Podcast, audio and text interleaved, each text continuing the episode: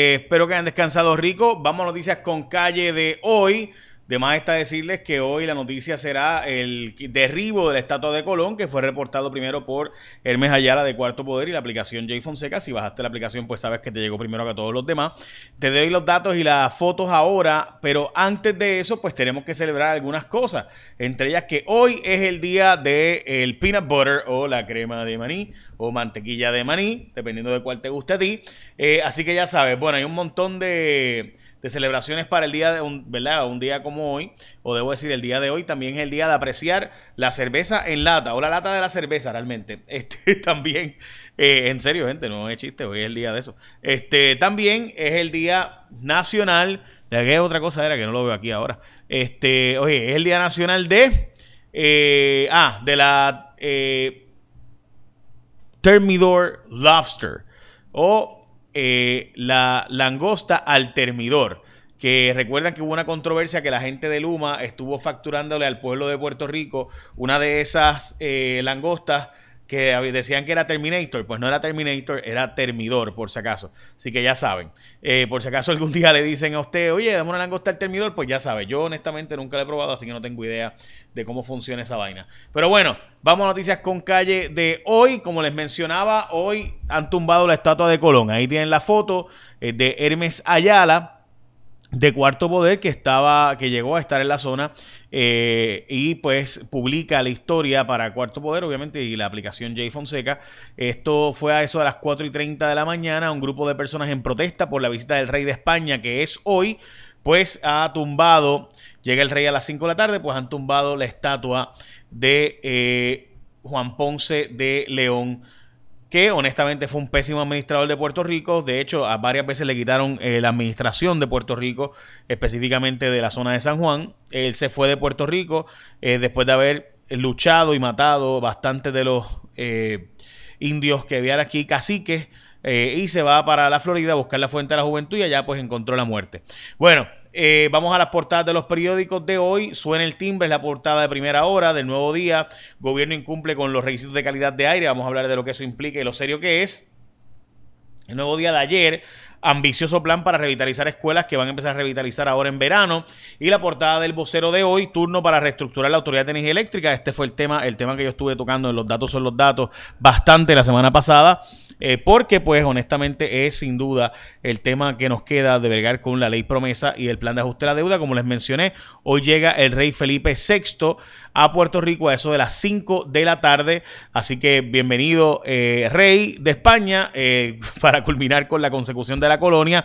Hoy hay una, una columna en el periódico El Nuevo Día, realmente de ayer, del profesor Carlos Ramos que dice que la constitución de Puerto Rico, en la ley promesa, se la han llevado en cantos otra vez, esta vez por una disposición que Luis Muñoz Marín puso en el 1961 para probar que se podía enmendar la constitución sin la aprobación previa del Congreso de los Estados Unidos para poner un tope al requisito de autonomía fiscal de Puerto Rico sin autorización del Congreso.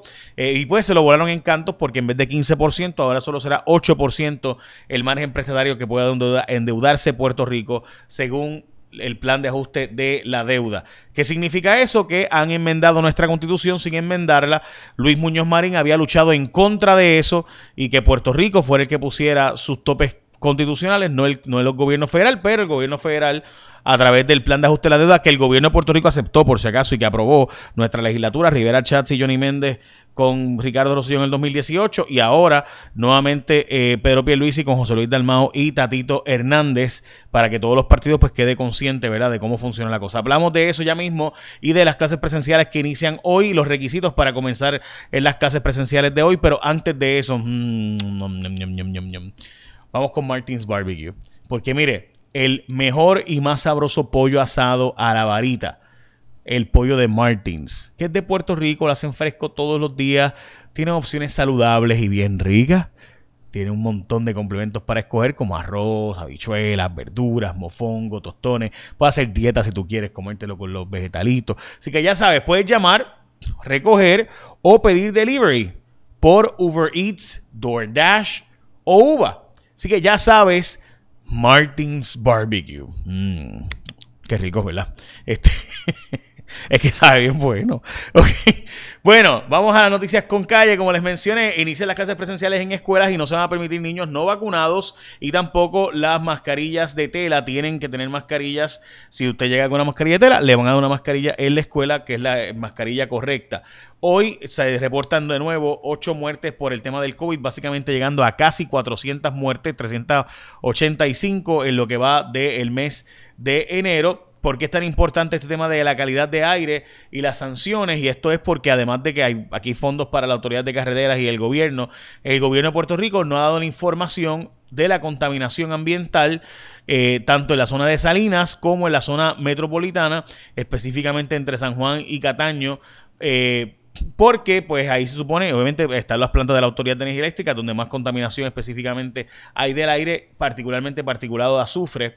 Eh, así que no han dado la información desde hace años y eso pone en riesgo fondos federales para Puerto Rico, además de que obviamente pone en riesgo la salud de eh, del pueblo, específicamente asmáticos y demás condiciones respiratorias. Bueno, examinan en detalle el retorno de inversión de la universidad, específicamente esto es un estudio que se publica en los Estados Unidos que aplicado a Puerto Rico, pues plantea que el retorno de la inversión, si estudia ingeniería, pues es un montón, si estudia ciertas disciplinas, pues es bastante, pero si por ejemplo estudias eh, campos en arte, música, filosofía, religión y psicología, dejan al estudiante en una condición financiera peor que si no hubieras ido a la universidad. Así que están planteándose, bueno, ¿vale la pena ir a la universidad? Según Preston Cooper, que hizo este estudio de The Foundation for Research on Equal Opportunity, pues dice básicamente que depende. Si estudiaste ingeniería, ciencias de cómputos, economía y enfermería, sí, tus, tus ingresos aumentan considerablemente. Si estudias psicología, música, filosofía, religión y arte, pues no. Eh, vale la pena económicamente, ¿verdad? la, economía no es todo en la vida, hay otras consideraciones en tomar. Yo escribí esta columna que está hoy en, primer, en el periódico El Nuevo Día, perdón, eh, es mi columna diciendo cómo eh, honestamente no entendimos lo que pasó en el plan de ajuste de la deuda, que pudimos haber bajado el IBU, pudimos haber eliminado la crudita, pudimos bajar las planillas personales y corporativas y obviamente costos de hacer negocios en Puerto Rico, pudimos eliminar pensiones fatulas exageradas, eh, ¿verdad? levantadas o aumentadas faturamente, pudimos haber bajado peajes y renegociado, pudimos haber eliminado municipios insolventes que nos ponen impuestos sobre la propiedad inmueble e inmueble, eliminar impuestos de ganancia de capital, etcétera. O sea, pudimos haber hecho un montón de cosas, pero no lo hicimos. Y me doy cuenta que la gente no se ha dado cuenta, no ha entendido esto con la guerra de los cinco pesos por el marbete de Clemente. No que no sea importante el marbete de Clemente, lo es. Pero si usted mira los 5 pesos al año versus el plan de ajuste de energía eléctrica, que es el que viene ahora, más todas las otras cosas que, se, que no se eliminaron, sino que se perpetuaron. Por ejemplo, pudimos haber eliminado las cruditas, punto. Pudimos haber bajado el IVA a 7%. No lo hicimos. Así que los 5 pesos marbete de Clemente es nada en comparación y nada. Escribo esta columna del día de hoy para que usted vea los detalles de por qué y cómo se pudo haber hecho esto en estos planes de ajuste que no los aprovechamos. Biden está considerando enviar tropas norteamericanas al este en los Bálticos y al este de Europa, específicamente ante la posibilidad de que Ucrania sea invadida por eh, Rusia otra vez, después de lo que pasó en Crimea, pues supuestamente no quieren dejar que vuelvan a hacerlo ahora. Y de hecho han pedido al personal diplomático de los Estados Unidos que se vaya, específicamente el la familia del personal diplomático que se vaya de Ucrania, eh, ante la realidad de que pueda haber una desestabilización en Kiev, eh, país vecino de Rusia. Y Rusia ha estado con básicamente casi 200 mil soldados en la frontera entre esos dos países y que veremos, eso está jugándose a nivel mundial en este momento,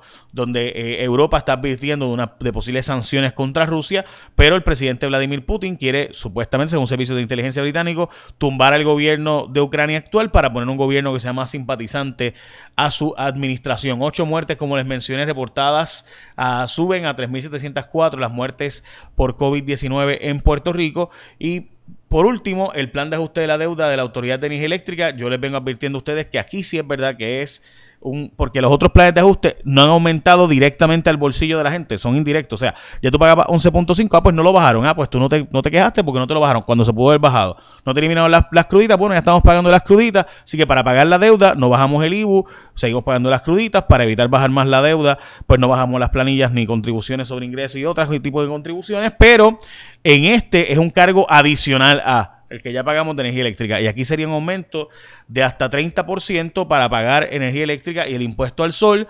Así que ese será el tema escabroso del último plan de ajuste que realmente nos queda, que es el de la Autoridad de Energía Eléctrica. Se está negociando en este momento.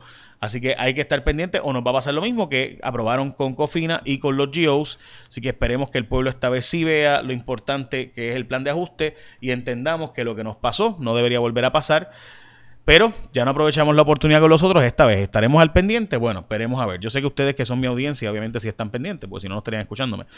Pero bueno, llegamos donde te encuentres, nos dice la gente de Martins Barbecue. Así que ya sabes que ese pollo sabroso hecho por manos puertorriqueñas todos los días, pollo de Puerto Rico, pollo de Martins Barbecue, fresco todas las mañanas, tienen opciones saludables, bien ricas, con un montón de complementos para escoger arroz, habichuela, verduras, mofongo, tostones. Puedes llamar, recoger o pedir que lo deben a tu trabajo o a la casa, Uber Eats, DoorDash o Uva. Ya sabes, échame la bendición.